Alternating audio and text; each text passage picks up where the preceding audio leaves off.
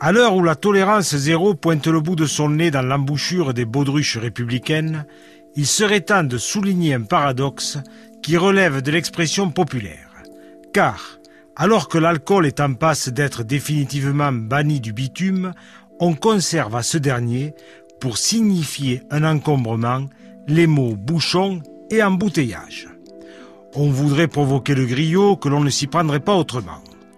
Notons à ce titre que les Canadiens, plus prudents, emploient pour qualifier ce phénomène récurrent aux heures de pointe et lors du chassé-croisé entre juilletistes et haussiens le mot congestion.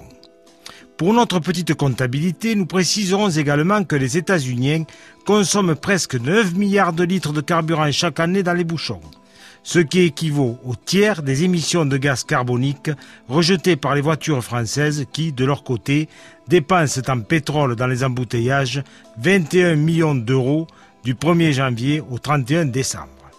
Ceci étant dit, revenons à nos bouchons, ceux qui garantissent la longévité de nos vins doux naturels et suscitent des soupirs de soulagement autour des tables dominicales, depuis qu'en 1728, la législation française autorise la commercialisation du vin en bouteille.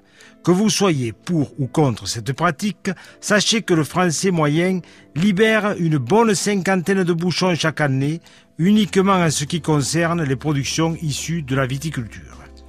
Mais le mot bouchon possède d'autres destinations dont voici un florilège.